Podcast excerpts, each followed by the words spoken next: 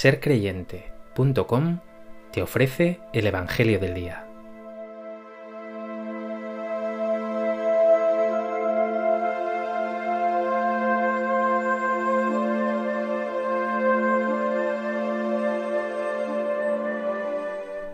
Del Evangelio de Mateo. En aquel tiempo dijo Jesús a sus apóstoles, Cuidado con la gente, porque os entregarán a los tribunales, os azotarán en las sinagogas y os harán comparecer ante gobernadores y reyes por mi causa, para dar testimonio ante ellos y ante los gentiles. Cuando os entreguen, no os preocupéis de lo que vais a decir o de cómo lo diréis. En aquel momento se os sugerirá lo que tenéis que decir, porque no seréis vosotros los que habléis, sino que el Espíritu de vuestro Padre hablará por vosotros. El hermano entregará al hermano a la muerte, el padre al hijo. Se rebelarán los hijos contra sus padres y los matarán. Y seréis odiados por todos a causa de mi nombre, pero el que persevere hasta el final se salvará.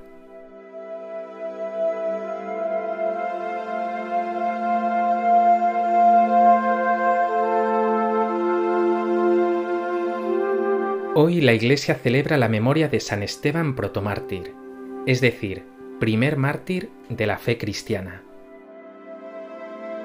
Esteban, de origen griego, fue uno de los siete diáconos elegidos por la comunidad y confirmados por los apóstoles como servidores de la Iglesia de Jerusalén, en el ministerio pastoral y en la atención a los más necesitados. Esteban es, en definitiva, un verdadero testigo y servidor del Señor.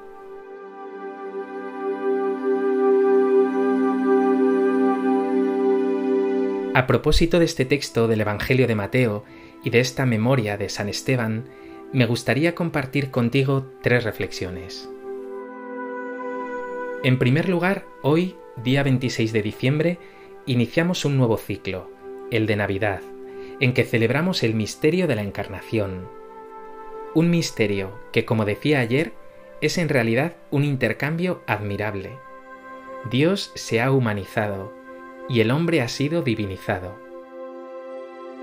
Durante esta octava de Navidad, la liturgia va a ir mostrándonos las vidas de grandes testigos de Cristo, de esta luz de la Navidad.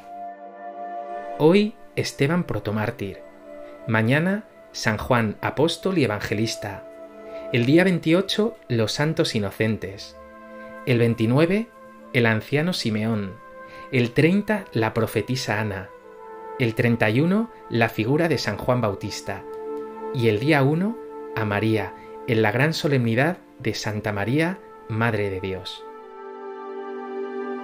Pregúntate, ¿eres tú también testigo de esta luz de Cristo Jesús?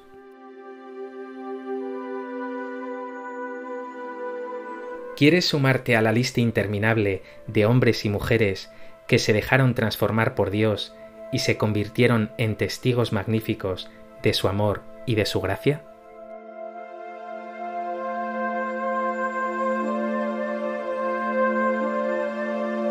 En segundo lugar, nos dice el libro de los Hechos de los Apóstoles que Esteban, lleno de gracia y de poder, realizaba grandes prodigios y signos en medio del pueblo, lo mismo que había hecho Jesús.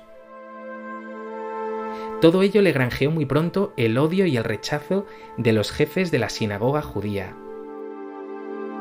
Tanto es así que acabará asemejándose a Cristo no solo en su obra de sanación y liberación, sino en su pasión y muerte. Y morirá con palabras casi idénticas a las de Jesús. Dirá Esteban, Señor, no les tengas en cuenta este pecado. Señor Jesús, recibe mi espíritu.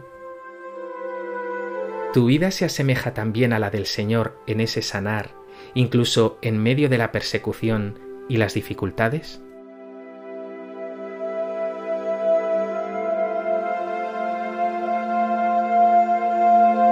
En tercer lugar, Esteban es diácono, una palabra griega que significa servidor.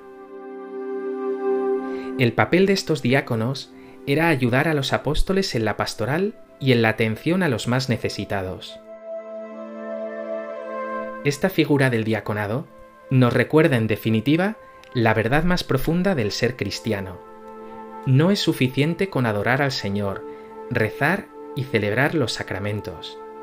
Es vital, pero requiere de un segundo momento, llevar esa adoración a los más necesitados. Son las dos caras de una misma moneda, amar a Dios y al prójimo.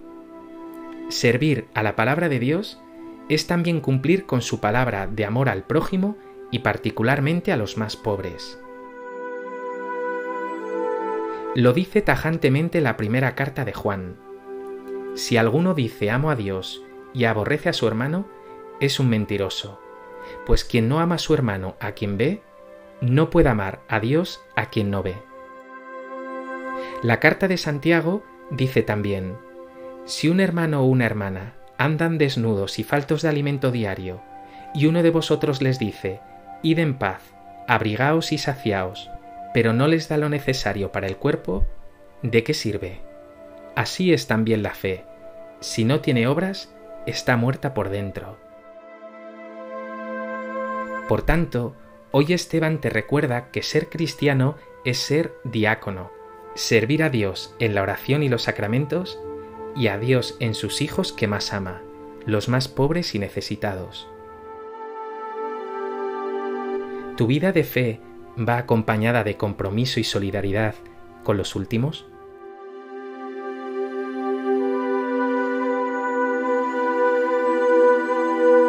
Que este Evangelio te lleve a renovar ante Dios tu compromiso de ser testigo de su amor y de su gracia, aun en la dificultad y la prueba y también te recuerde que tu servicio a la palabra de Dios ha de llevarte necesariamente a servirle en sus hijos necesitados. Cada vez que hicisteis una de estas cosas con mis hermanos más pequeños, conmigo lo hicisteis.